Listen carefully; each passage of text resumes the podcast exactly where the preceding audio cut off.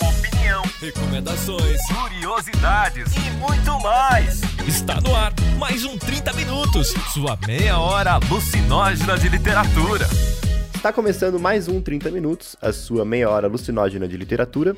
Eu sou Arthur Marquete, estou aqui com Cecília Garcia Marcon, Vilto Reis e um novo convidado, Nicolas Neves, um booktuber muito legal, muito interessante que eu queria trazer para vocês aqui para vocês conhecerem um pouquinho.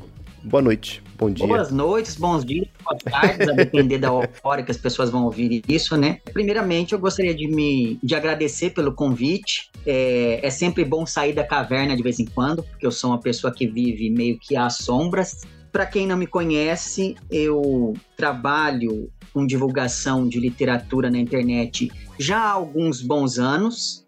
Para além do meu trabalho no YouTube, eu também pesquiso literatura né? Agora eu estou fazendo doutorado e, para além disso, eu também dou aulas de português e de literatura especificamente. Então, digamos que boa parte dos, da minha vida nos últimos 10 ou 15 anos gira em torno desse mesmo tópico. Eu entrevistei o Nicolas para minha para minha dissertação de mestrado, eu acho que eu já falei algumas vezes, ah, porque a sua entrevista e a, e a entrevista que eu fiz com a Gisele Berspacher, eu cito bastante, porque vocês dois sintetizaram duas, duas inquietações minhas que eu tinha de uma forma muito boa. O da Gisele é aquela de. É uma aspas que ela fala de, de trazer a literatura, tirar ela do, do, do pedestal para para colocar ela no espaço cotidiano, né, do café. E o seu é quando a gente estava falando de democratização da, da leitura, né? E você falou, e o espaço da internet é uma coisa muito complicada, muito louca, né? Porque você fala, a gente fala que todo mundo pode falar de livro na internet. Mas por outro lado, todo mundo pode falar de livro na internet. isso foi muito definidor da, da, minha pesquisa, porque eu falei, então é isso que eu tô falando. Eu tô defendendo que vai todo mundo falar de livro na internet e depois a gente vê o que, que é bom, o que, que é ruim, o que, que vale, o que, que não vale, o que, que a gente critica, o que, que a gente elogia. São duas frases que eu, que eu acabei pegando para mim, assim. Muito bem, então vamos para o episódio depois da sessão de recadinhos.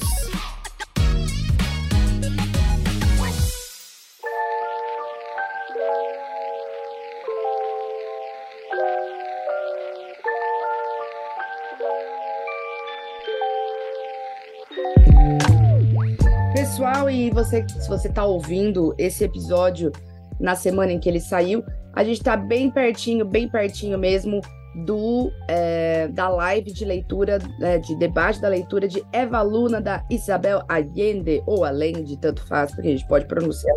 Só amanhã, só amanhã mesmo. E aí, acho que ia ser bem legal ter, ter vocês por lá, tenham vocês lido o Eva Luna ou não, tenham vocês gostado do Eva Luna ou não, é, tendo vocês lido coisas já, outras coisas da Isabel Allende ou não. É, Eva Luna é uma história que eu acho interessante em muitos aspectos, principalmente por ser um realismo mágico produzido por uma mulher, que é uma, uma questão que às vezes fica meio apagada quando a gente fala de realismo mágico aqui na América Latina. A gente cita obras incríveis, mas todas escritas por homens, e aí é um jeito a gente pensar que seria a América Latina, né, dentro desse aspecto de realismo mágico, mas é, com escrita e protagonismo feminino mais pronunciado. Então fica aqui esse convite para quem tá afim só também de ouvir a gente conversando, tá? 19 horas do dia 4 de novembro. Estaremos lá no nosso canal do YouTube falando sobre Isabel Allende, Eva Luna, realismo mágico e outras cocitas más. Fica aqui o super convite para todo mundo que tá ouvindo. Só amanhã. Só amanhã mesmo. Só amanhã, no 30 minutos. Esse foi um livro que todo, muita gente virou e falou assim: está, está muito difícil para mim, não quero, vou abandonar. Então a gente pode até discutir isso também o abandono generalizado. Mesmo o Arthur, que o Arthur eu não deixei de desistir porque ele não tem essa autorização e faz parte do inferno astral dele. Mas eu nem quis desistir, o que, que é Olha isso? Olha só, até agora, gente, ele ainda não terminou. Eu, eu, juro que eu entendi o Arthur dizer, mas eu nem quis existir. Eu falei, ah, isso aí, às vezes eu entro por 30 minutos, é bem normal. Tá vendo só? Tá vendo? E Arthur, olha a sua Esse aí é o atufa, famoso atufalho, né? A fama está na lama, meu querido, mas tudo bem. Muito bem, vamos então para o episódio.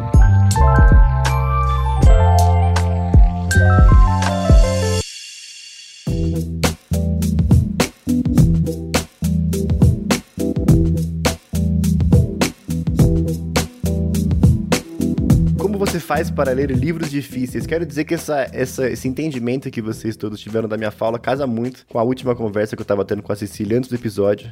em que ela estava falando da, da sessão dela de hoje, da, da dificuldade que ela estava, e eu falei, eu estou fazendo um relatório desde as 11 horas da manhã até agora. Tudo que eu queria, se espirrando sem parar. Ler livro difícil é fácil, difícil é trabalhar. Difícil é viver, né? difícil é estar vivo, é isso. Muito bem, eu queria começar então esse primeiro bloco para a gente definir para o ouvinte o que, que é um livro difícil. Vamos começar com, com o nosso convidado, Nicolas. O que, que você acha que é um livro difícil? Como é que você é, é, definiria um livro difícil para você? Eu acho que todo livro, independente do gênero ao qual ele pertença, seja ele um livro literário, um livro técnico, teórico, enfim, todo livro tem um ritmo. E eu acho que talvez essa minha resposta ela não responda nada, mas enfim, eu gosto de trabalhar assim também. Eu acho que a dificuldade na leitura se deve a um descompasso entre o nosso ritmo como leitores e leitoras e o ritmo que o próprio livro demanda. Daí é que vem, por exemplo, uma, uma dificuldade que muita gente tem em embarcar é, em leituras de determinadas épocas, de, de determinados lugares, exatamente por conta dessa mudança na, no ritmo de leitura. É, eu acho que isso, toda todo encadeamento de leitura exige, demanda que a gente consiga entender muito bem como aquele texto funciona. E é daí que vem, pelo menos na minha experiência, essa dificuldade, assim, esse momento em que você entra no texto e você não sabe muito bem como se comportar. É, até porque às vezes é, uma, é um posicionamento meio instintivo, né? Que, enfim, eu, não, eu, eu, eu imagino que para quem não trabalhe com livro e literatura, né, seja uma coisa que venha de, de instinto, de percepção, né? Enfim, às vezes você não tá lá refletindo necessariamente sobre a construção do texto, mas você tá, de alguma forma, se relacionando com o texto estruturalmente em segundo plano, né? Exato. Eu acho assim, quem trabalha com literatura, quem estuda literatura, tem uma condição de fazer, digamos assim, um metacomentário, tem condição de entender o porquê da dificuldade de maneira um pouco mais rápida do que uma pessoa que não trabalha com isso, que não entende as engrenagens do texto, digamos assim. Mas isso não significa que uma pessoa que estuda literatura seja mais capacitada para ler esse ou aquele tipo de texto. É mais uma questão assim de você entender o texto mais rápido. Agora, o que é que você vai fazer com isso? Aí entra muito mais nisso que você falou de algo que é quase instintivo, né? É, acho que antes da gente ouvir os dois, eu queria fazer esse parênteses, né? Porque existem excelentes leitores e péssimos profissionais da literatura. Então, uma, uma postura não impede a outra.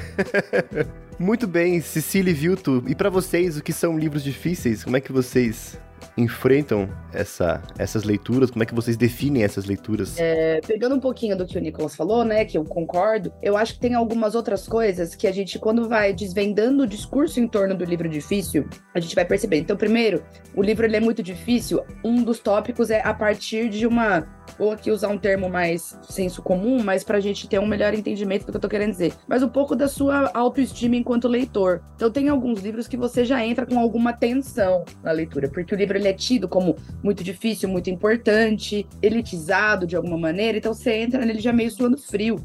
Então você tem para, eu acredito muito que é, tem que ter um tanto de, de coragem e também de confiança ali no próprio taco de mano, foda-se, vou pegar isso aqui, eu vou tentar entender. Se eu não entender também, tá tudo bem. E essa é uma disponibilidade que a gente cria ao longo do tempo. É muito difícil pegar uma coisa, ler aquilo e não entender. Falar suave, vou seguir o baile. Uma coisa que eu falo para os meus alunos, exatamente, a gente às vezes tem que seguir mesmo sem entender, porque às vezes alguma coisa vai fazer sentido aos poucos. Segue. Não tá entendendo, toca o barco um pouquinho mesmo sem entender. Então, mas isso é um processo que é muito difícil é, e que abala bastante essa, essa autoimagem mesmo, né? Então, acho que tem esse aspecto. Tem um outro lado que é um, um tipo de tônus de leitura mesmo, né? Que é a gente ganhar ritmo. As leituras, é como o Nicolas está falando, as leituras têm características diferentes. Então, muitas vezes, quando a gente fala assim, ah, isso aqui tá muito difícil, ou isso aqui tá muito chato, é, é interessante, eu acho que a gente tente cavocar um pouquinho em, em é, melhorar um pouco essa adjetivação. Está difícil porque a linguagem é muito difícil, o ritmo é muito arrastado. Estou com dificuldade de entender quem que está narrando. Esse, esse assunto aqui parece que a, a coisa não anda. Eu, eu, eu, leio o conceito e ele está difuso na minha cabeça. Quando a gente vai descrever um livro como difícil, também é importante a gente entender que difícil para cada um de nós vai ser uma coisa diferente. Então, a palavra difícil, muitas vezes, ela não diz muita coisa. Eu lembro de uma professora que eu tive no ensino médio, que era professora, fiz ensino médio no METEC, né? Então os nomes das disciplinas são diferentes, mas era uma área dentro das linguagens e ela era uma pessoa que tacou o terror, que o quanto Guimarães Rosa era muito, muito difícil. Eu, particularmente, nunca achei Guimarães Rosa difícil. É que você tem que entender a sacada do texto. Então, na verdade, é meio que chave fechadura ali o esquema. Ah, tá, é aqui que eu vou ter que ler essa mas não é, não achei. Então, mas percebe, então a gente está em lugares diferentes do que a gente considera como dificuldade na hora da leitura. O Guimarães é um excelente exemplo. Eu fui ler, a gente foi gravar há pouco tempo, né, sobre Guimarães, e eu lembro que foi um dos livros mais recentes que eu peguei e falei, puta, todo mundo fala que esse livro é difícil. Eu fui, eu fui realmente com o cu na mão de falar, puta, eu não vou entender, não vou entender nada desse livro, vou ter que ler duas, três vezes para gravar. Foi um que que é mais o medo do, do, e o estigma em relação à leitura, né? Exato. Então, assim, quando, acho que a pergunta complementar é: quando você diz que um livro é difícil, o que você, para você, o que, que você tá querendo dizer? É difícil como? É difícil por quê? O que que tá tornando essa leitura diferente das outras que você considera fáceis. Né? Então, acho que é, é sempre importante a gente conseguir lembrar que o que é difícil também não é uma coisa objetiva. É, a dificuldade na leitura é subjetiva para cada leitor ou para cada grupo de leitores, ou para cada fase do aprendizado com a leitura, sabe? Cara, eu desde que eu comecei, né, com projetos na internet, a, a minha ideia sempre foi essa, assim, tirar as coisas do pedestal, né, e tentar. Né, eu lembro que o melhor elogio que eu recebi de alguém, eu acho, foi do, do Eric Novello, que ele disse que é, o Vilto falava de Saramago e Sabrina na mesma prateleira, assim, colocava na mesma prateleira, né?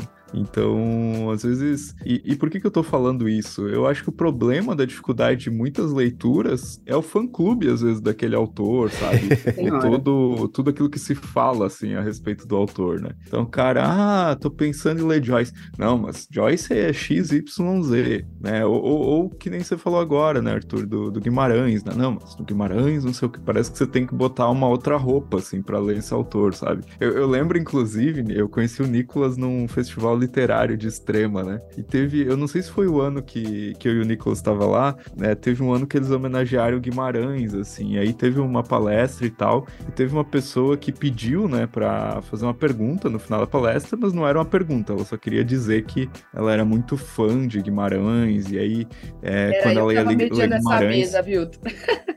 Ah, foi essa? Foi o ano, que a pessoa apagava... Porque a gente se olhou da plateia e eu tive que usar toda a minha força para não cagar de rir da cara e a pessoa apagava a luz e acendia uma vela, não sei o que, para entrar no espírito da leitura de Le Guimarães, assim. E tudo bem, né, cara? A leitura pode ser uma experiência sensitiva e tudo, mas o, o jeito que a pessoa falou, assim, era muito uma coisa, assim, de, sabe, uma coisa quase etérea. Ela encontrou o de... caminho de realmente ler Guimarães Rosa. Porque se você lê Guimarães Rosa com eletricidade, você não tá lendo Guimarães Rosa. Era o papo desse. Tá lendo errado. Ah, então aqui em casa, logo, logo eu vou poder ler Guimarães.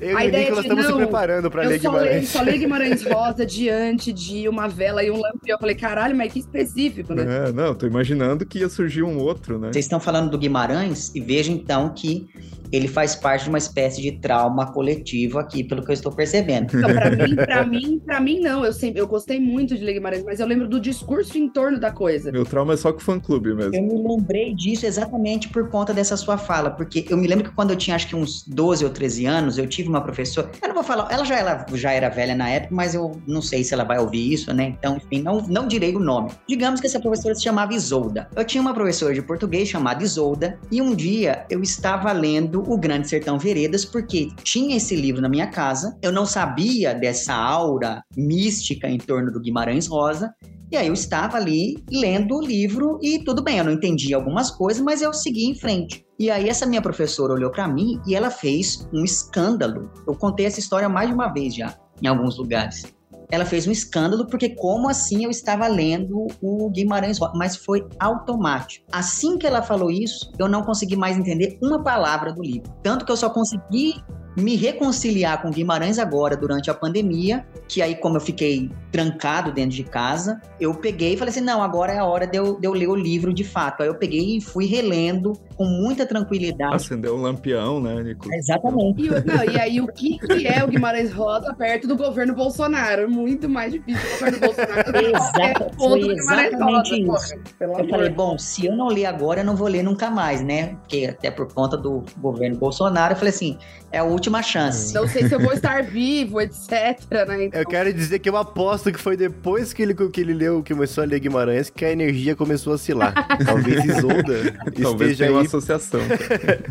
de a pessoa olho. lá tava correta, ó. Não, mas é, só pra fechar ali a minha fala, Arthur, ainda sobre a questão do livro difícil, cara, às vezes a pessoa pega um texto sem saber de nada a respeito do texto e se conecta, cara, com aquela ideia, com aquela essência que tá ali no texto, tá? E eu acredito muito que não existem pessoas que não gostam de ler, mas sim pessoas que ainda não encontraram o texto certo, sabe? E, e- e eu faço uma associação com a minha experiência pessoal, assim, eu, eu acho que quando eu comecei a ler o pessoal da geração Beat, assim, que não é um texto fácil para uma pessoa que não tem formação, sabe, de leitura, né, que não passou por um processo de, de formação mesmo, como eu não passei, que vinha do best-seller, né, e aí você pega, e eu peguei o texto da geração Beat, ali, o texto Kerouac, do Ginsberg, e cara, assim, eu me apaixonei por aquilo, assim, tinha muito a ver com o Vilto de 17, 18 anos, sabe? Então, eu acho que rola muito essa questão de você se identificar com o texto, e se você se identificar e você tiver afim, meio que não tem texto difícil, tem texto que você vai se empenhar um pouco mais,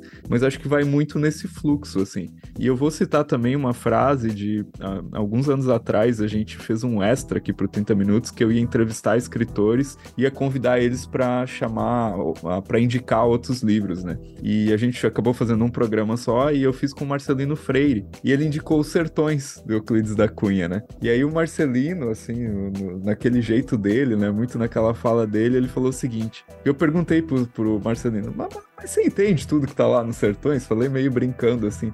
E ele falou: e quem disse que a literatura foi feita para ser entendida? A literatura não foi feita para ser entendida, foi feita para ser sentida. Eu tô lendo aquelas palavras lá, e daí eu, eu não tô entendendo nada, mas que bonito isso aqui, não sei o quê. O Marcelino falando assim.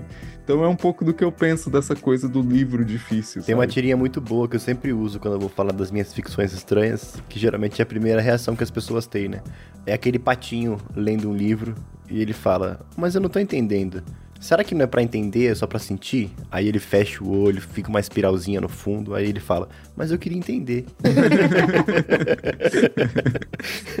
Pra fechar essa questão e a gente passar pra para a próxima questão do bloco, eu ia comentar uma experiência muito interessante que eu tive. Eu descobri é, há pouco tempo, graças ao, ao Rogério, editor da, do Jornal Rascunho, a Vilma Areias. Ela é uma professora, ensaísta e também ficcionista. A editora Fósforo lançou uma obra com uma coletânea de todos os contos delas, o Todos Juntos. Quem gostou do Manual da Faxineira da, da Lúcia Berlim, com certeza vai gostar desses contos. Mas eu tava pesquisando a vida dela e, e teve uma entrevista que ela deu que ela tava falando que, que para ela, porque ela é pesquisadora da Clarice, né? E ela falou que para ela tinha que proibir pesquisa de Clarice por um tempo, porque a galera não tava chegando para ler, estavam chegando só para virar fã-clube, para idolatrar. O pessoal não tava preocupado com a, com a pesquisa da Clarice, né? O pessoal tava com uma outra questão. E ela falou, tinha que proibir um pouco pra galera poder voltar a ler a Clarice direito, né? Pra parar com esse, com esse culto. Porque aí começa a virar rinha na academia, você não faz análise, você vira falando assim, ah, você lê tal coisa, desculpa, eu estudo Clarice. Tipo, enfia no cu, entendeu? Porque que eu, eu desisti de fazer pós-graduação em teoria literária exatamente porque eu detestava esse tipo de olhar quando eu fiz a minha monografia de Jane Austen, como se fosse uma coisa fácil e de menina, entendeu? Tipo, ai, nossa, ai, que bonitinha, ela estuda Jane Austen, ai, que menina fofa, que eu sou muito másculo, eu estudo Thomas Pynchon, eu estudo Joyce. Eu queria dar cadeirada em cada um que falava isso. Mas eu tinha ainda algum apego pelo meu réu primário, sabia que eu ia precisar dele. Então eu falei, não é o momento de eu perder ainda. Mas é, é exatamente essa sensação. que Você tem um fã-clube, você não tem pessoas que estudam a obra. É perfeita essa colocação. Muito bem, eu acho que eu tinha separado na pauta aqui três categorias, né? Que eu até botei no chat, mas eu acho que com esses relatos a gente descobriu uma quarta. Porque eu tinha pensado aqui, eu tinha colocado como difíceis é, do livro, eu coloquei em primeira. Em primeira categoria, né? Livros teóricos, que eu acho que, enfim, por si só já tem essa distância temática de, de linguagem, de aproximação, porque livros teóricos às vezes a gente faz com um programa de leitura, com um programa de estudo, então tem toda essa questão social de aproximação também, né? De disposição, de repertório que o, o- o escritor trabalha às vezes, né? Que o pesquisador trabalha. É, eu coloquei de livros de culturas ou épocas distantes, né? E aí eu lembro sempre de, da literatura russa, que passa por aquele problema que o pessoal geralmente tem com o nome, porque tem, enfim, tem o nome nome original, tem os patronímicos, tem os nomes, é, os nomes cotidianos, né? Os que não são os apelidos, mas tem os apelidos também, geralmente nem sempre eles são é, próximos, né? Então tem essa dificuldade. A Cecília, inclusive, que tava, a gente estava comentando na pauta, né? E ela falou também que tem essa, essa distância, né? Em livros de esculturas e épocas diferentes, até na questão do gênero, na questão formal, né? Então a gente tem, sei lá, um livro que foi escrito em 1800, ele não vai ter os mesmos recursos, as mesmas facilidades, a mesma proximidade com os livros que são escritos nos dias de hoje, né? São outras formas de visualizar, por exemplo, escrita. É, é...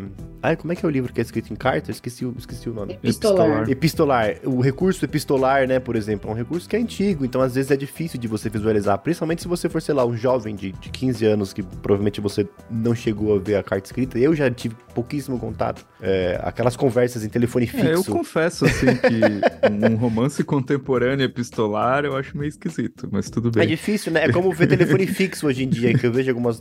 A minha irmã gosta muito de ver novela antiga, então a gente vê um recurso de telefone fixo o tempo inteiro. Eu fico, gente, mas a gente esqueceu tão rápido, né? O telefone fixo. Eu pensei também em livros experimentais ou conceituais, né? Aqueles que têm algum trabalho linguístico, formal ou de repente um, uma questão filosófica, né?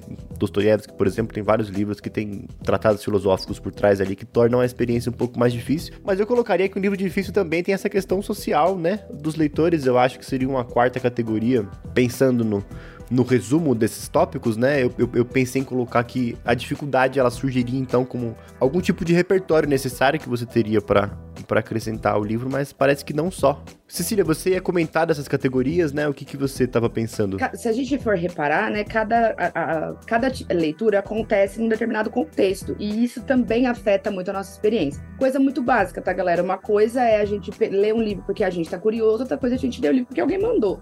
A entrada no livro é totalmente diferente. E o livro teórico, muitas vezes ele passa por esse lugar. Você tá lendo para a universidade, você tá lendo pro teu mestrado, pro doutorado, por alguma outra razão. E aí você tá falando de compreensão de conceito e tal, então vai exigir às vezes uma abstração, que é uma habilidade que não é fácil de construir, enfim, né? Aí a gente tem a questão da a questão cultural, né? Uma coisa que eu falo bastante, eu sou professora de, de literatura também, Nicolas, e uma coisa que eu costumo falar, não sei se é dar aula pra, pra galera que presta vestibular, mas é um perereco, né? É um perereco dar aula pra, pra galera do vestibular, porque eles não apenas têm que ler uma lista imensa, às vezes eles têm que ler várias, e eles têm, tipo, 15 dias.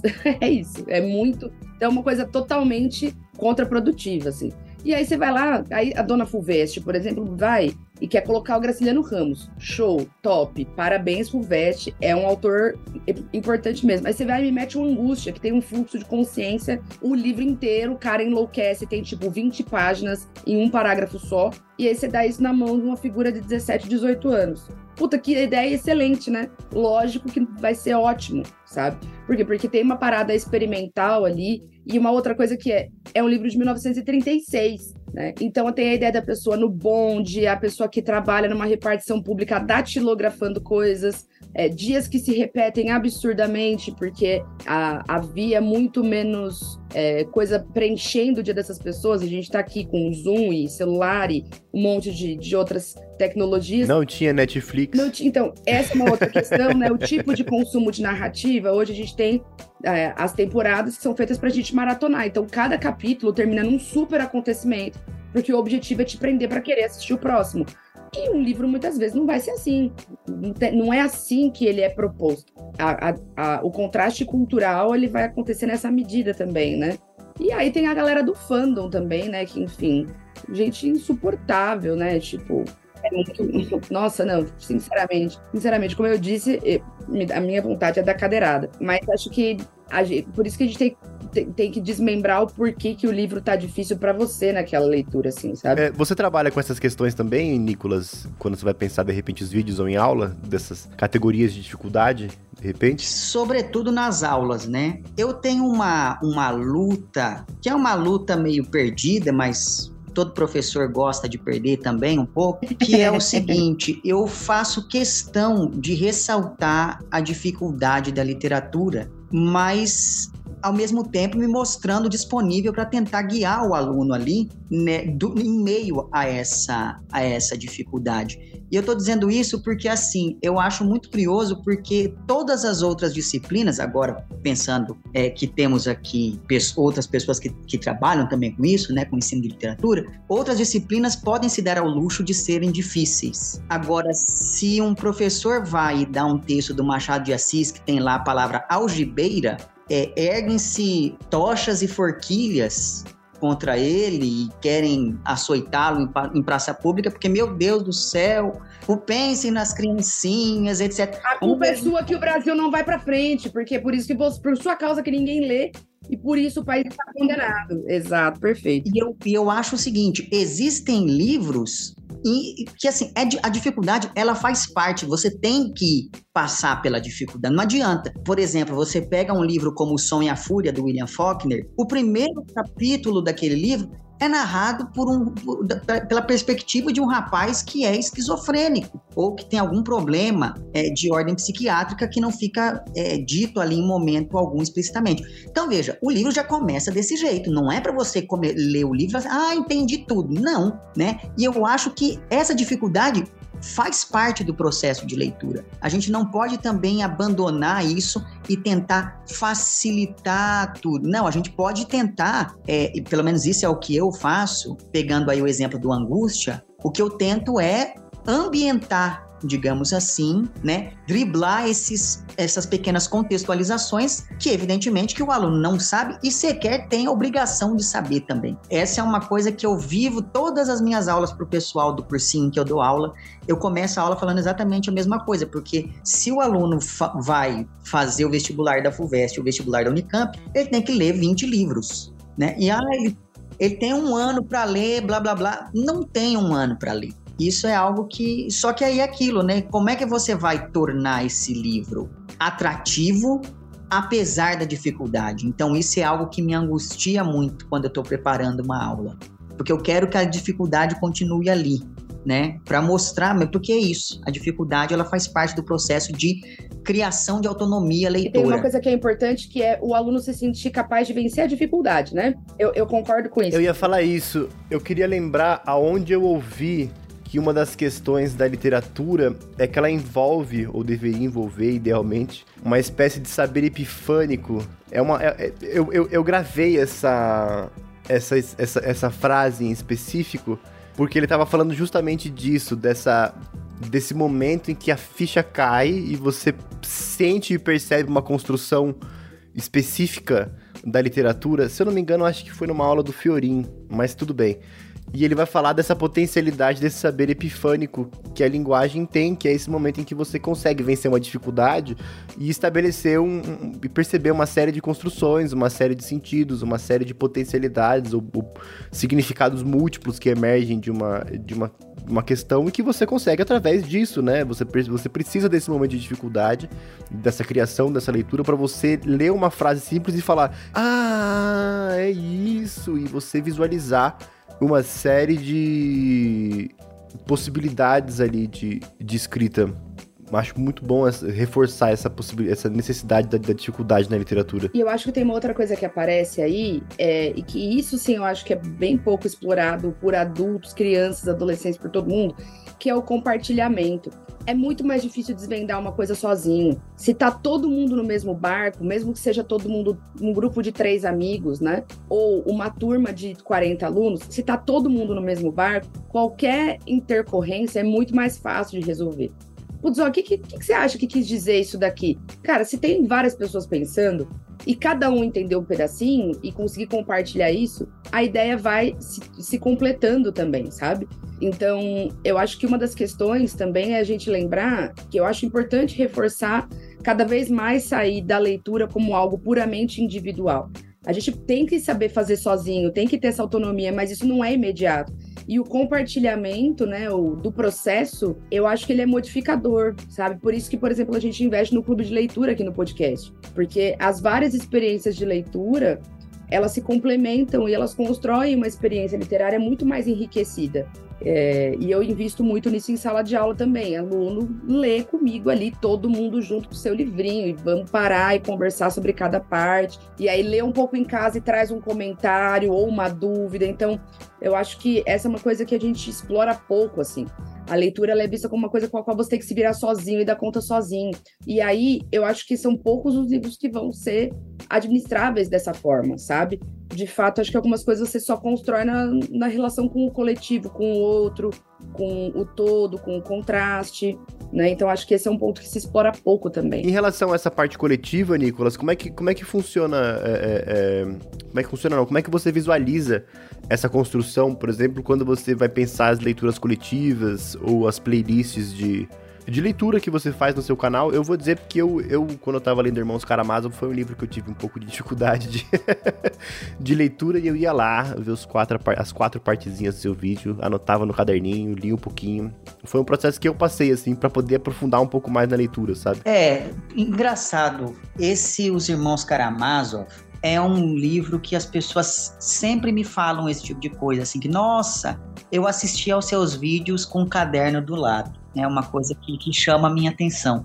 Mas essa prática da, da leitura conjunta vem um pouco é, dessa percepção como professor mesmo, disso que já foi dito aqui, que é ler conjuntamente é, melhora o rendimento. Parece que quando você lê e pode, mesmo que você leia sozinho e compartilhe depois, isso enriquece porque, pelo menos eu sou assim, quando eu leio e sei que vou ter que dividir aquilo com alguém, eu fico instigado a ler, sabe? Eu fico instigado a tentar estabelecer algumas conexões. Eu percebo que, então, ao notar isso na sala de aula, eu falo assim, se eu fizesse algo parecido com os meus vídeos, né? E aí é aquela coisa, é, esse tipo de, de playlist que eu, que eu faço, a primeira coisa que eu considero é o número de páginas. É muito complicado a gente pensar nessa, nessa questão do leitor, porque é aquilo, né?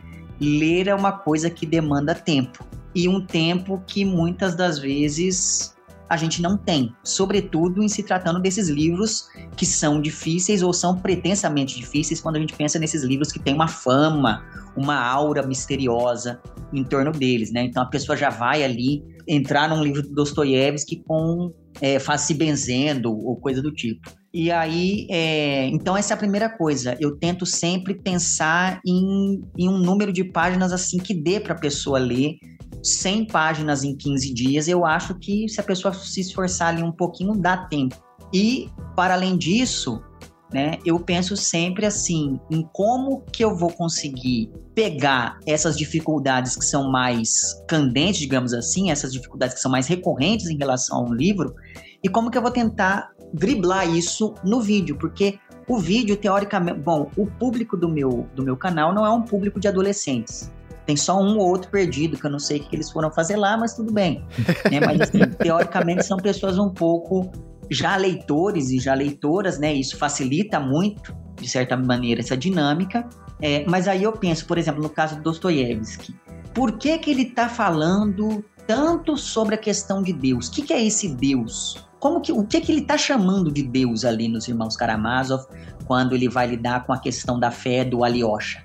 É, porque é isso, por mais que o Dostoiévski ele tenha essa questão dos nomes, que é uma dificuldade por si só, e aí não adianta, é aquela coisa de você pegar o caderninho ali e ir anotando, ah, fulano de tal aparece com tal, tal, tal e tal nome no, ao longo do livro. Mas a questão do, filosófica é, uma, é um ponto importante para o Dostoiévski. E aí o que eu faço? Eu volto e estudo, e isso dá um trabalho do cão, eu estudo para ver o contexto em que aquele material emerge, porque o contexto por mais que ele não apareça ali explicitamente, então por mais que Dostoiévski não fale, então, olha só, nós estamos no momento posterior, fim do trabalho servil por mais que ele não diga isso diretamente em alguns livros, essa mentalidade que se forma do, do homem russo desse período tá ali no livro. Talvez entender isso seja um, um elemento que permita aos leitores ter essa epifania que você mencionou antes. Então, essa talvez seja a maior preocupação que eu tenho. Como que eu vou mostrar um pouquinho daquilo que está no texto, mas nem sempre está de maneira clara. E geralmente este aquilo que eu mostro tem a ver mesmo com essas raízes sociais, até porque, enfim, por conta da minha abordagem como, como pesquisador de literatura, eu venho é, da, da, da crítica dialética, então isso, de certa maneira, me ajuda a olhar para o texto dessa forma, mais pensando em questões sociais. Então é isso, é, é isso que eu, que eu tenho em vista sempre que eu vou é, tratar de algum assunto.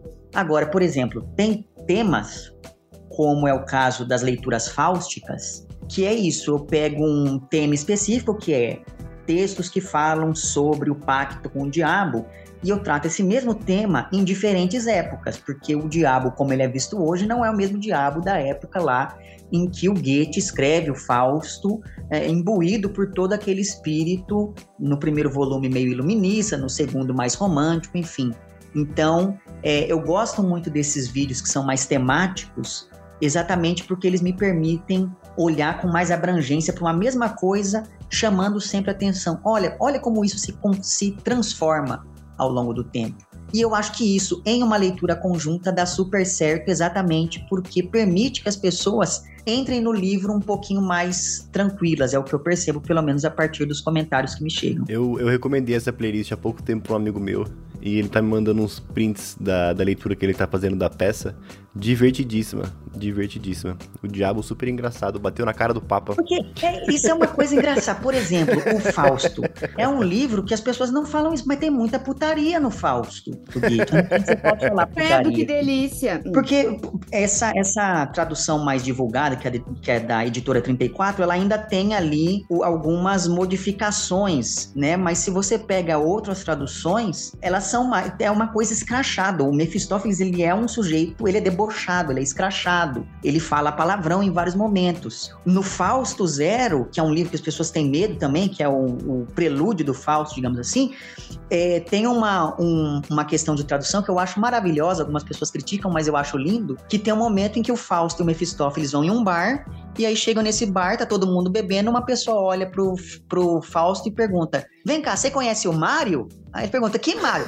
Isso é maravilhoso, gente. Isso tem que ser divulgado aos quatro ventos. Ah, eu tô quase convencido já. Eu já falei pra ele, falei, talvez ano que vem eu embarque aí nessa jornada. Agora não, porque eu tô na reta final, né? Mas ano que vem, talvez venha aí. Então, cara, nesse, nesse processo de guiar leituras, né? Eu tenho uma experiência bem diferente da, da do Nicolas, que é trabalhando em oficina literária, né? E uma, uma coisa que eu aprendi, assim, né? Eu sempre fui rato de oficina literária, né? E uma coisa que eu aprendi desde o começo é que a boa, a boa oficina é aquela que te ensina a ler, em primeiro lugar, né? Porque se tu for um melhor leitor, possivelmente você vai ser um melhor escritor. Então, na oficina a gente faz um processo também de ler as coisas com lupa, assim, né? É, não literalmente, tá, gente? É só uma metáfora. Mas é de pegar o texto e tentar esmiuçar, né? Tentar olhar para os mecanismos daquele texto, por que, que o autor usou tal frase, por que, que ele tá usando tal linguagem, né? Se eu, se eu apagar os adjetivos desse texto aqui e, pedir, e jogar esse texto para ti sem você conhecer o texto, né? O que, que você coloca no lugar, né? Então tem muito um trabalho meio de leitura guiada também, assim, mas com uma outra perspectiva, né? Com a perspectiva de tentar fazer uma engenharia reversa quase para poder trazer isso pro, pro leitor, assim. E aí o que acontece? Às vezes muitos textos que o pessoal acha difícil numa primeira olhada, depois que tem um vídeo explicando, depois que que a gente debate isso numa chamada, só, nossa, eu não tinha visto tudo isso, nossa, como esse livro é bom. E eu vivi isso na prática com Madame Bovary, que a primeira tentativa de leitura que eu fiz foi um desastre, eu odiei esse livro, e depois que eu fiz uma oficina lá em 2012, 2013 com Michael Tenfen, e ele, pô, enfatizou muito esse romance, mostrou várias questões, e aí eu li um estudo que se chama Orgia Perpétua também sobre esse livro. Cara, outra perspectiva, outra, outra leitura, sabe? Orgia perpétua. É, o dia é perpétua. É, vê, isso aí. Olha, vocês desculpa, viu, gente? Olha as coisas que esse menino tá lendo hoje em dia. É, exatamente, cara. Quem é que gosta de leitura é tudo, o pessoal gosta de putaria enrustido, assim, né? Não, não, não, não transparece muito.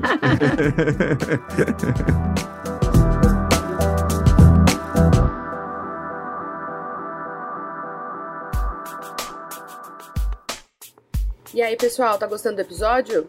Gosta do 30 minutos? Então faz um pix de qualquer valor pro e-mail pix@30min.com.br. 30 são os algarismos. Toda doação conta e deixa a gente feliz e pagando os boletos em dia. Bora continuar?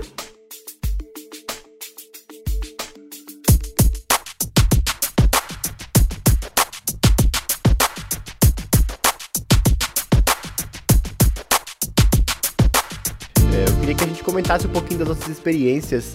Porque, porque eu, por exemplo, uma dificuldade que eu tive muito, acho que o livro que eu mais demorei pra ler na minha vida, um livro que eu achei mais difícil foi Os Sertões, do Euclides da Cunha, falo sempre dele Puta, aqui. mas é que é chato pra caralho. Então, eu quero falar, porque tem. Porque acho que ele pega em todos os pontos, né? É um livro que tem uma linguagem difícil, que é distante, que ele tem uma, uma- um estabelecimento de um novo tipo de, de texto feito no Brasil aqui.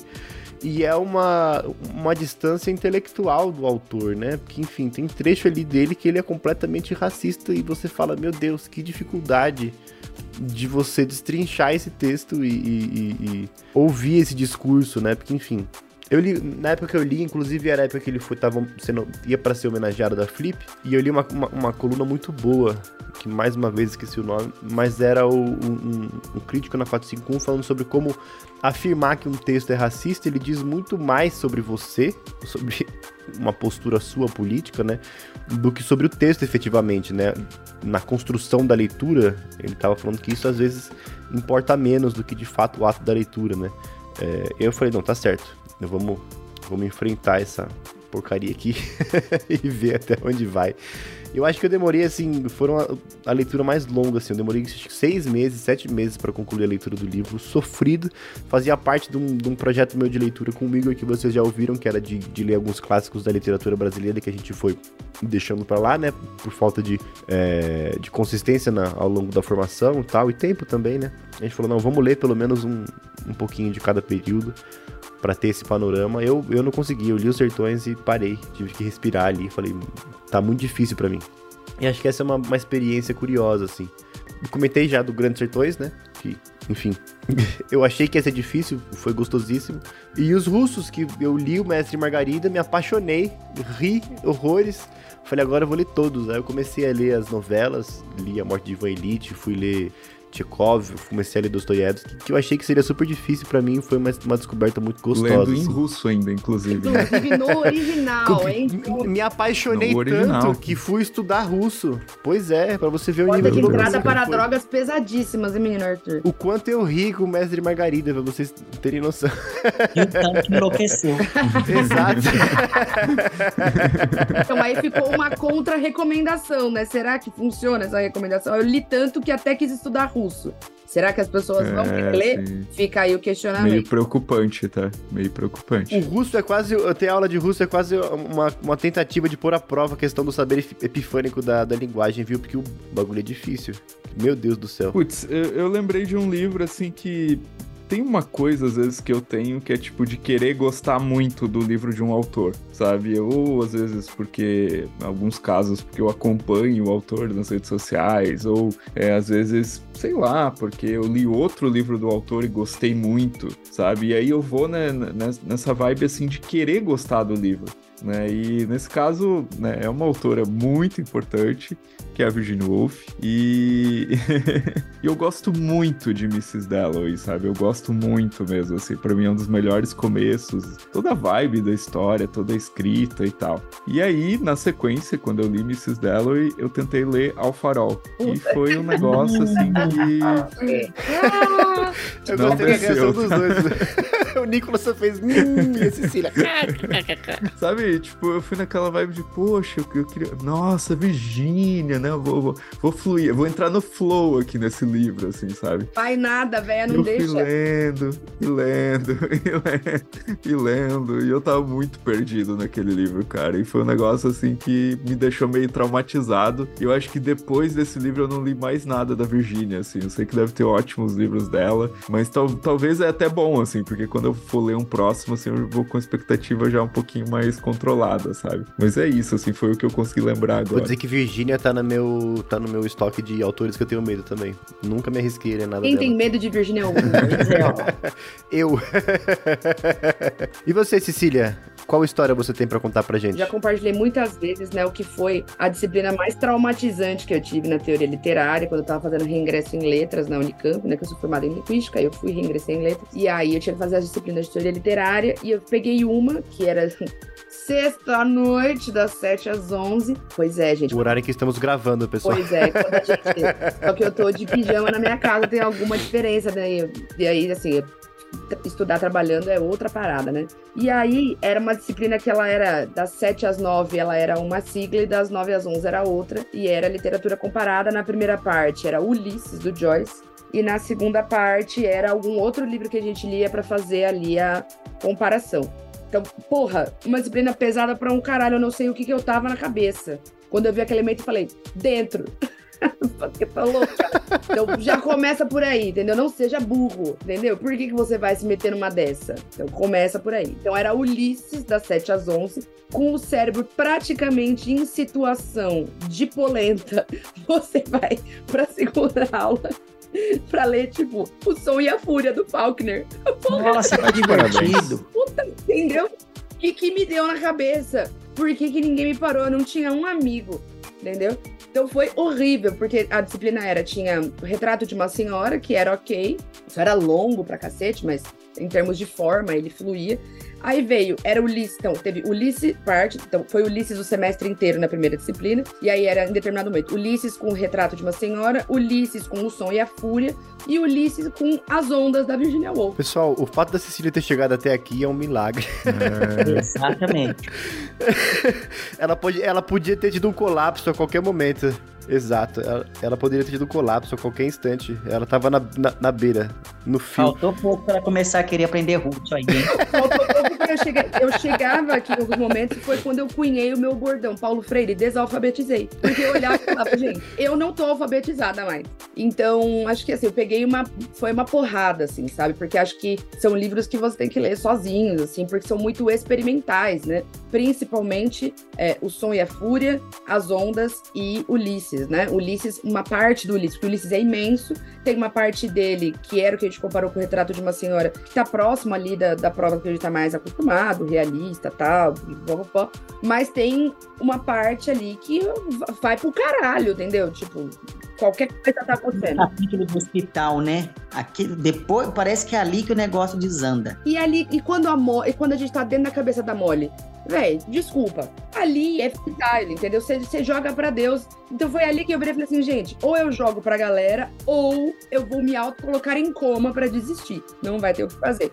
Então foi, acho que teve isso, assim, foi muito difícil passar por, por, essa, por, por, essa disciplina, assim, né? E era meu orientador da monografia ainda, não podia nem trancar. Eu queria só fazer um parênteses rapidinho, Ceci. Você falou do livro para ler sozinho, mas você quis dizer sozinho no sentido de no seu ritmo. É, no, no sentido de é, ler um de cada vez, não todos pareados. Ah, ok né, sozinho como oposto a, a simultâneo. Tá? Ok, é, não, acho importante porque a gente tava falando da literatura coletiva, só marcar isso. Com certeza, tem razão. Então teve isso, e no meu mestrado eu tive a experiência, queria falar da experiência com um livro teórico, porque eu, a figura que eu me debrucei mais, né, durante o mestrado foi o francês da sociologia da educação chamado, chamado Pierre Bourdieu. Hum. Fez contribuições hum. bastante importantes. é, você vê o gemidão que vem, né? O gemidão, ele traz, ele traz o drama, né? É, assim, porque assim, tem algumas coisas do Bourdieu que o cara, ele queria ser entendido. Tipo, ele queria que as pessoas entendessem o que ele tava falando. Então, beleza. Só que tem coisas que eu tenho a mais absoluta convicção que ele fez para que todo mundo ficasse fudido da cabeça tentando entender e falhando, tá? É o famoso fez de sacanagem mesmo. Pelo amor de Deus, desculpa, você não estava se esforçando aqui para ser entendido, estava no outro caminho. E aí um livro que eu, que eu passei, que eu, meu Deus, era A Reprodução, puta que pariu, o livro mais difícil que eu li na minha vida. Teve um momento que eu falei assim, eu li, eu falei, não, eu vou, vou usar a minha técnica, vou continuar. Aí quando eu acabei o primeiro capítulo, eu ainda não tinha entendido a primeira frase. Falei, bom, então vamos voltar. E aí eu mandei uma mensagem pro meu orientador, falei, Maurício, então, o que rolou? Aí ele soltou o clássico, ó, postura ereta, cotovelo na mesa e palavra por palavra, sem pressa. E é isso, assim, né? Tipo, não, você vai ter que ir lendo de pedaço, muito na pinça mesmo. Então, é, aí, só que aí a hora que aquele, que aquele livro foi, nada mais obra do Bourdieu. Era difícil para mim, porque eu tinha, falei, ah, agora foi. Aí você entende, era um nível de abstração de cada frase, de uma densidade muito grande. Enfim, foi, foi foda. Então acho que são, acho que são esses que eu destacaria, assim. Teve outros que aí você vai, que eu desisti na primeira leitura e li depois, enfim, mas acho que não, nada foi tão impactante quanto essas duas experiências que eu citei. Ler essa caralhada aqui que eu li, enfim, que eu fui surrada, tá? Eu fui surrada por livros, né, na disciplina de literatura. Então, sexta-noite eu ia para o Unicamp para apanhar. eu saio, né? Enfim. E essa, essa leitura do mestrado também foi bastante difícil, mas que uma vez vencida, me abriu portas e assim, aí qualquer coisa manda no peito que é nós, né? Mas foi brabo. Tive uma disciplina de linguística também na comunicação, que era de análise de discurso, a professora, né? E aí ela falou, pessoal, eu vou dar um texto de duas páginas para vocês. Puta, aí você já começa a chorar, né? Era a introdução do. Era a introdução da lógica do sentido do Deleuze. Eu fiquei três dias. Eu fiquei três. Juro por Deus, eu fiquei três dias lendo e relendo e relendo e, e lendo questionando e relendo. suas escolhas de vida. Fala, por quê? Será que fazer conta era realmente tão ruim assim?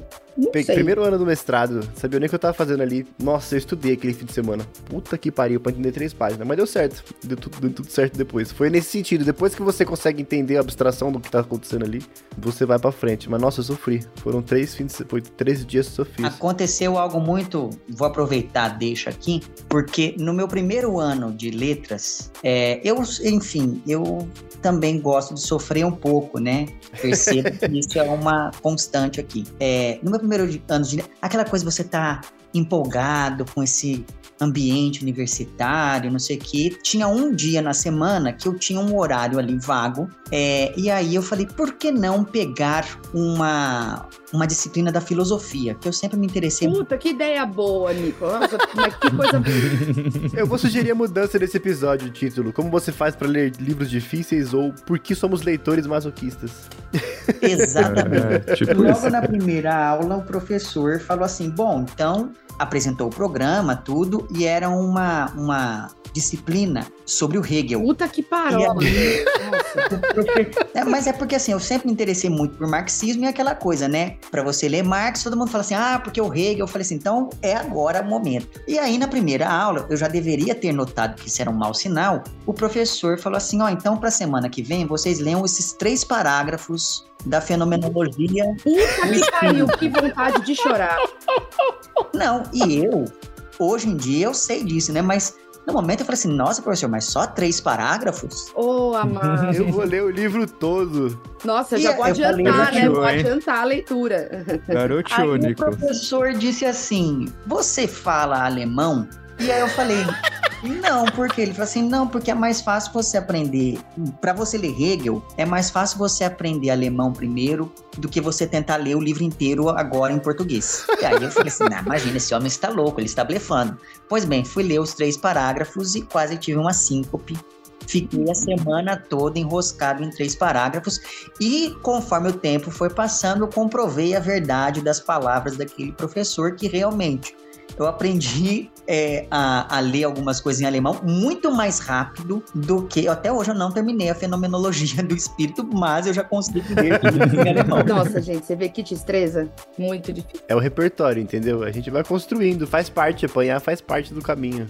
Faz parte do processo. É, acho que também tem uma coisa de a gente, acho que entrando no, pensando em dicas aqui para as pessoas, né? Acho Isso, que é a gente isso. pode Pô, pensar, segundo- então, que passo. todo mundo passou ou vai passar por momentos de entrar numa situação e falar assim, caralho, eu acho que não, que difícil, não tô entendendo. Normalmente, para mim, o difícil passa pela, pela não compreensão muito grande ou da maioria das coisas. É, só não vai passar por isso quem não tenta, tá? Então, todo livro vai ser difícil se ele estiver fechado na sua estante, tá bom? Não tem livro fácil se você não começa a ler. Não tem livro possível se você não começa a ler.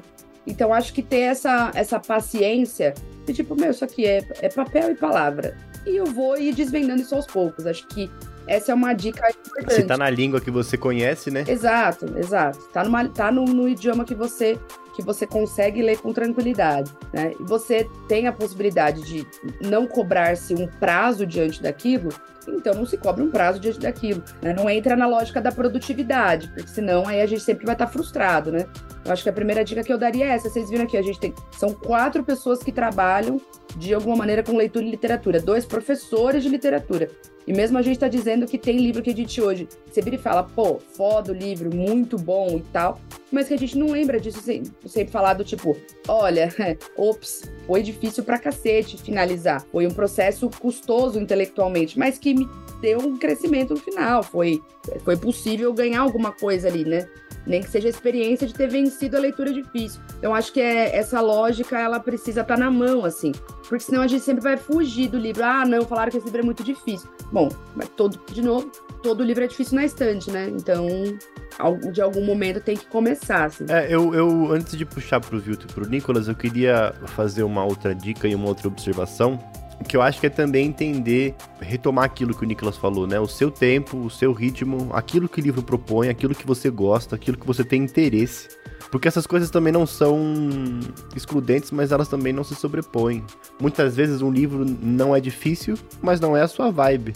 Por exemplo, né? Eu, eu e Cecília, a gente conversa bastante quando eu coloco os livros de literatura estranha e, e, brinca com, enfim, com a, com a própria ideia de coisas que não podem ser percebidos pela mente humana por, uma limitação humana, né? E é uma brincadeira da literatura de conseguir retratar aquilo que ela não pode retratar de jeito nenhum.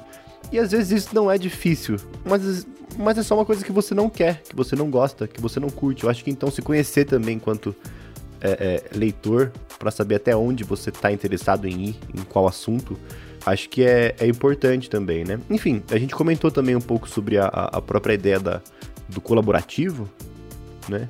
De ler em conjunto, procurar ajuda quando necessário, textos de apoio, vídeos no YouTube, ler em grupo, dividir as expressões, as impressões ali, chamar um amigo no zap falar, oh, vamos ler esse livro aqui e trocar uma ideia, né? Acho que a gente falou bastante sobre essa percepção. E eu gosto muito de material de apoio, eu não sei vocês, mas eu gosto bastante de edições que tem um, um textinho ou outro, um, um bom prefácio, um, um enxertozinho legal no fim. Boas notas de rodapé às vezes ajudam também. Nota de fim para quem tem que ser criminalizado, tá? Nota de fim pra Nota fim, nota é, fim de é capítulo. É verdade, Pior que nota fim é nota fim de capítulo. Nota, nota fim para mim é uma questão de criminalização. Não sei o que o Xandão está fazendo que não criminalizou isso ainda. Para mim é uma questão importantíssima. Mas uma boa nota de rodapé ou boas notas de tradução, que são o diferencial, às vezes, de algumas editoras, e, e acaba por isso custando um pouco mais. É, então, acho que vale dizer isso também elas ajudam muito, assim, sabe? A edição que eu tinha do Ulisses, ela tinha essas notas, sabe? E ajudava bastante a, a, a entender algumas coisas. Então, acho que é, é importante, na hora de escolher o livro também, observar se você tem, se tem esse, esse, esse alicerce, te, alguém te dando a mão ali, né? Porque dificilmente só o texto também dá conta, né? Sozinho espontaneamente, foda-se, sabe? E tradução também entra nessa jogada, né? Porque no russo, pelo menos, tem várias vertentes de tradução. Naturalizar, não naturalizar, como é que traduz certas expressões, bota no tempo, bota no tempo atual, como é que funciona, né? Acho que também tem que entender um pouco do que você curte. Nesse gancho ali dos textos de apoio que vocês falaram, tem um livro bem legal, cara, que é o título, é, na verdade é uma coleção, né? Tem três volumes, que é As, As Obras-Primas que Poucos Leram. É, uma, é organizado pela Heloísa Sanches, é, Heloísa Seixas, e tem, assim, vários artigos de especialistas em vários, tipo, cara que é especialista em Mob Dick. Eles chamaram para escrever um texto sobre Mob Dick. Então, tipo, tem de vários clássicos, assim, vários livros bem importantes. E às vezes podem, pode ser esse, essa porta de entrada ali que o Arthur fala, sabe? Do texto de apoio, sabe? Que é uma coisa que eu gosto bastante também. Como que chama, Vilto, mesmo? As obras-primas que poucos leram. Tem volume 1, volume 2, volume 3. E é, a organização é da Heloísa Seixas. É muito Tô bom, cara. já metendo-lhe dedão eles, na é, loja eu tô procurando careca, também, eles precisam relançar isso daqui de 2000. Ó, é, Milton, parabéns, na... você fez todo mundo gastar dinheiro. Tá feliz agora? Espero que Mas eu vou dizer uma má notícia pra vocês, viu? Tá esgotado o primeiro volume. E o segundo tem poucas edições na Amazon. É, o primeiro volume, pra quem tá, tá, pra quem tá curioso, tem artigos sobre o Castelo do Kafka, Grande Sertão Veredas, Em Busca do Tempo Perdido e Ulisses do James Joyce, por exemplo. Só pedrada. Entre outros. É, eu acho que são 10 ou 20 cada, cada volume, assim. São uns livros meio parrudinhos, assim. Record, se você estiver ouvindo, republica pra gente. Custa muito? Custa. mas a gente. Mas eles, se tem alguém que tem dinheiro, são eles, né? Não sou eu que vou ter dinheiro. Porra. Custa, mas a gente paga. a gente quem? Você vai pagar o meu? Vocês viram que o Vitor acabou de dizer que ele vai pagar aqui, né? Cada um pagando o seu. O agente foi bem determinado, então assim. tem dois professores no chat aqui, tá? Então acho que a gente não tá em situação de dinheiro. Eu até me calei exatamente por isso. É, em se tratando de livros que sejam originalmente escritos em outra língua, eu, principalmente esses livros clássicos, né, que geralmente são aqueles que mais rendem comentários escabrosos, assim, olhares amedrontados dos leitores. Uma coisa que eu, que eu acho que pode ajudar muito é você entender como que qual que é a sua relação com a linguagem do livro. Então, por exemplo, é muito difícil hoje em dia que você tenha um livro é, clássico, escrito em outra língua, que tenha apenas uma tradução para o português. Então, por exemplo, você pega o Ulisses do James Joyce. Quando eu fui ler o Ulisses pela primeira vez, eu fui ler naquela tradução dos anos 70. Ai, meu Deus, como é que é o nome dele? Aquela tradução. Do Hawais, do Antônio Hawais. Que é uma, que é uma tradução que, que torna o livro mais difícil ainda. Depois, quando eu fui ler nessas traduções mais recentes. A do Galindo ajuda bastante, né? Exatamente. Sabe assim, foi, foi uma coisa assim transformadora na minha vida perceber que o mesmo livro ele funciona de jeitos diferentes. Então, uma coisa que eu particularmente faço é: ah, eu vou à livraria, muito embora hoje em dia as pessoas não tenham muito mais esse costume, né, de ir à livraria. Mas quando eu vou, eu gosto de pegar várias edições do mesmo livro, ver qual aquela que tem a linguagem que melhor é, se encaixa na, na, minha sensibilidade leitora, digamos assim. Eu acho que se você fizer isso, se você tiver essa percepção inicial, já vai tirar uma série de pedras do seu caminho, né? Eu acho que isso é uma coisa que é, que é negligenciada, as pessoas não, não fazem muito isso, quando na verdade hoje a gente tem como fazer. É, uma coisa é, sei lá, uma pessoa nos anos 70 não, talvez não tivesse essa, essa possibilidade de vou cotejar traduções, a gente tem. E falando em, em facilidades contemporâneas, uma coisa que facilita muito é essa, essa rede de apoio, digamos assim, de leitura. Então, quer dizer, hoje você pode muito bem estar é, tá lendo um livro e procurar uma comunidade na internet que fale sobre, ah, eu vou falar do livro no Twitter, ah, vou ver se tem algum vídeo no YouTube, ah, quando eu comecei a ler, por exemplo, não tinha nada disso. Pelo menos no meu círculo social, não havia muitos leitores para eu poder falar: Ó, oh, então, estou lendo A Metamorfose do Kafka, né? Hoje em dia, não. Hoje em dia, você consegue acessar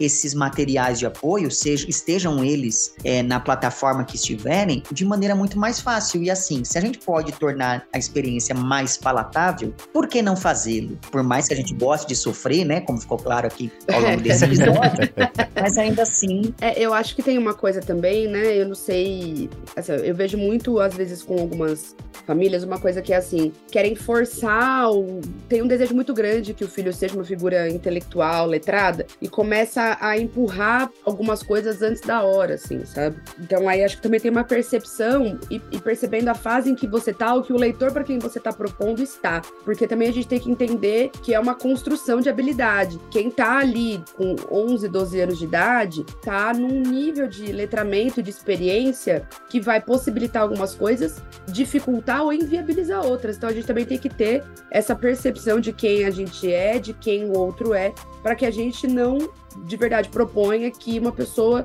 suba um andar inteiro com uma pernada só, porque tem degraus ali que vão ser, é, que vão ajudar esse processo a acontecer com mais facilidade, assim, sabe? Então acho que ter esse, esse cuidado também, até para que a gente não tenha assim, ai, ah, nossa, mas é que eu, nossa, eu nunca li, não, eu preciso ler Ana Karenina porque eu nunca li nenhum desses classicões russos e blá, blá. Tá, mas calma, você pode começar com alguns contos antes para entender como é que é esse lugar cultural primeiro. Então acho que é ter cuidado também com o desafio que a gente se impõe, porque senão a gente está propondo uma meta impossível de atingir, que só vai reforçar é, um pensamento que a gente tem de que a coisa é impossível.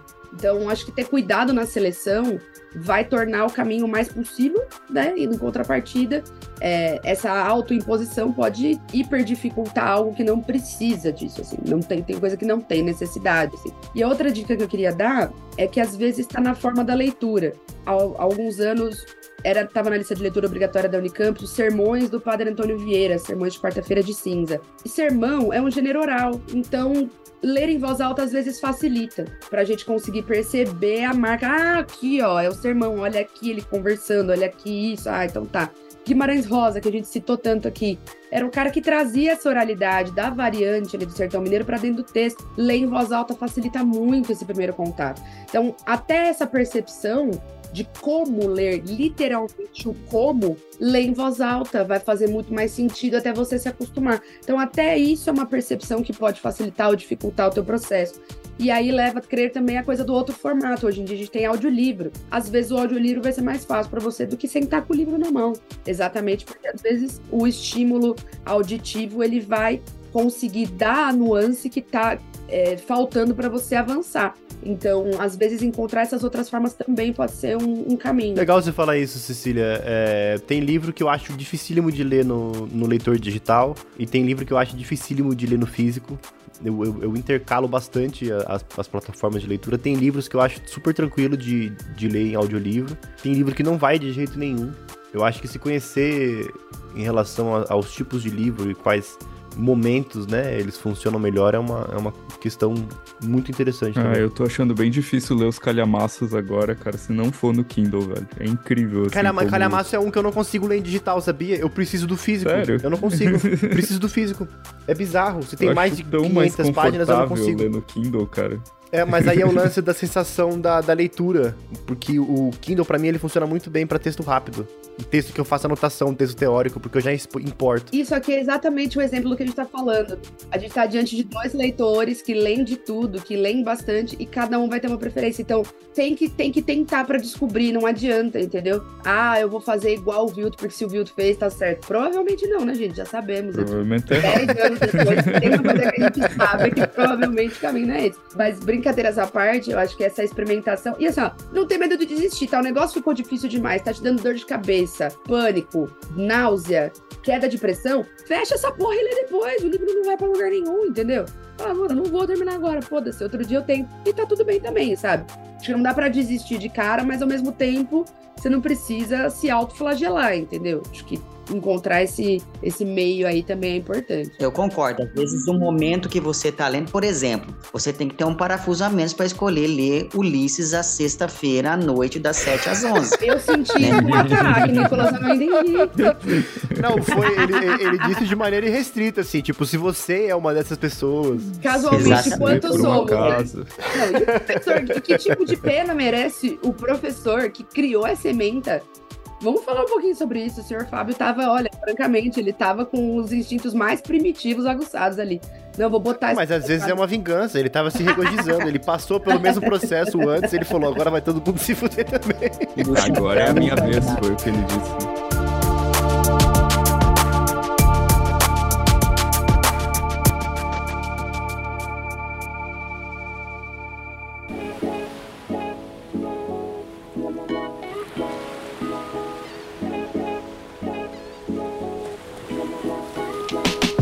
Bem, então a gente vai ficando por aqui. Todos nós fomos devidamente expusemos as nossas dificuldades e as coisas que a gente olha e fala, por que, que a gente fez isso nessa época? Que loucura. Um aprendeu russo, o outro aprendeu alemão, a outra estudando. A outra, hahaha, ele só viu, né? Sexta-feira à noite. É isso Ulisses. que dá fazer mestrado, doutorado, essas bruxarias que vocês se metem, é cara. De gente maluca, né? Eu tô fugindo por enquanto, né? Tá fugindo, mas tá emendando Virginia Woolf aí também, então cada um aqui com as suas, com as suas loucurinhas e tentativas. Mas a gente vai ficando por aqui. E, Nicolas, quem for ouvinte e tiver te conhecido agora, onde pode te encontrar? Onde pode ver você falando sobre livros, quais plataformas, endereços? Bom, mais uma vez agradeço pelo, pelo convite. Falando em dificuldades, é, existe uma dificuldade inerente a encontrar o meu canal no YouTube, porque ele tem um nome muito esquisito, que é La, Las Hojas Muertas e Outras Hojas. Tem muita gente que chega no canal pensando que é um canal em espanhol e na verdade não é. é. E aí, enfim, essa é a principal maneira de me encontrar pela, pela internet afora, porque a partir do canal é que as outras coisas acontecem. Muito bem, eu vou deixar o link aqui, eu tomei uma bronca dos nossos ouvintes. eu vou voltar a colocar links e nomes de livros, pessoal, juro. Só um comentário, o Nicolas já fazia vídeos de 40 minutos numa época que o YouTube, né, ninguém fazia vídeos de 40 minutos, né, cara? Então, hoje em dia o YouTube privilegia, né, o formato dos produtores que fazem vídeos mais longos e tal.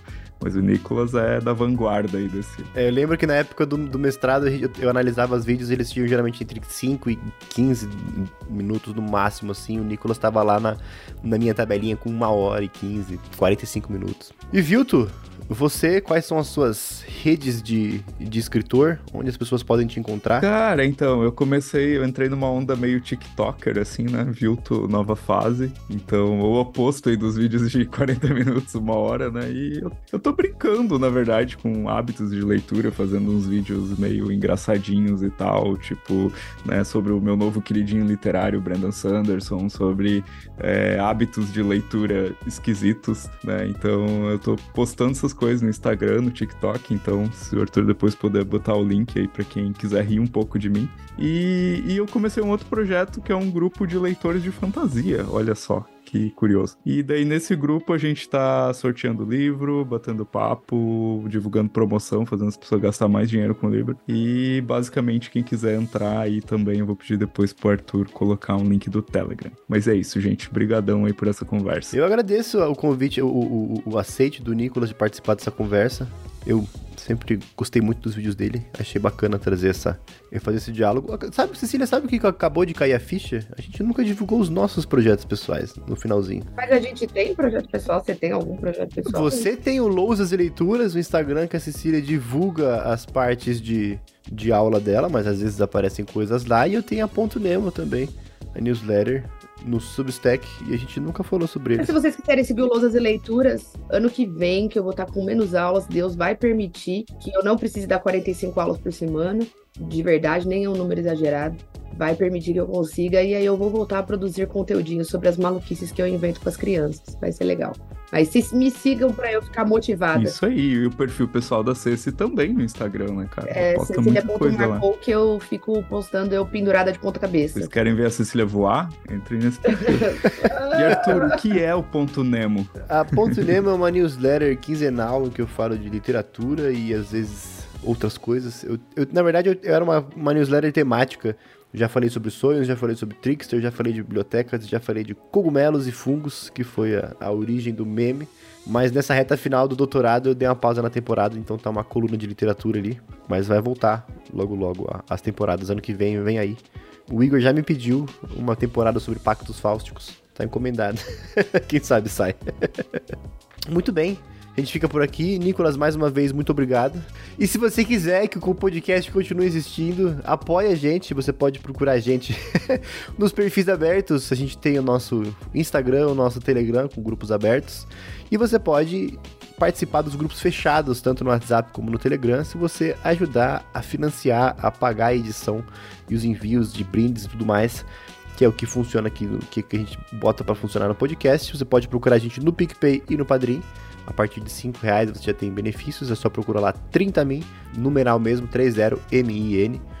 E aí a partir de lá você pode descobrir se você quer participar do WhatsApp, você quer participar também do grupo do Telegram com material exclusivo do Clube de Leitura, você quer participar dos sorteios ou também quer participar da iniciativa Fura Fila criada por Cecília e Celso Pita para você poder adiantar uma pauta pra gente Esse do Celso Pita não, porque o do Celso Pita nunca saiu e o meu já saiu dois.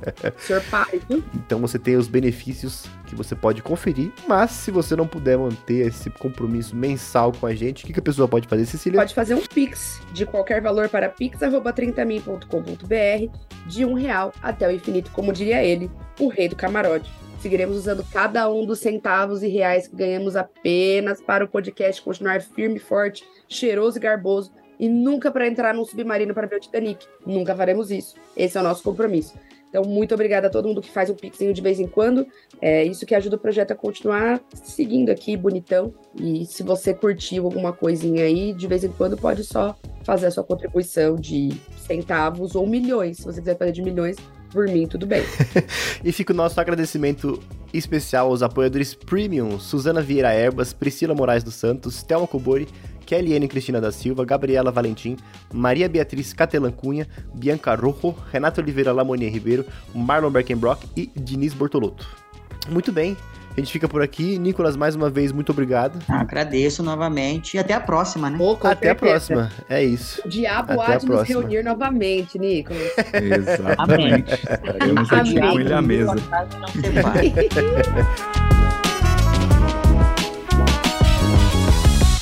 Quer falar primeiro, viu? Pode falar, Cis. Pode falar, não, pode falar. Pode esgotar daí, não sobra nada pra eu falar depois. Filho da mãe.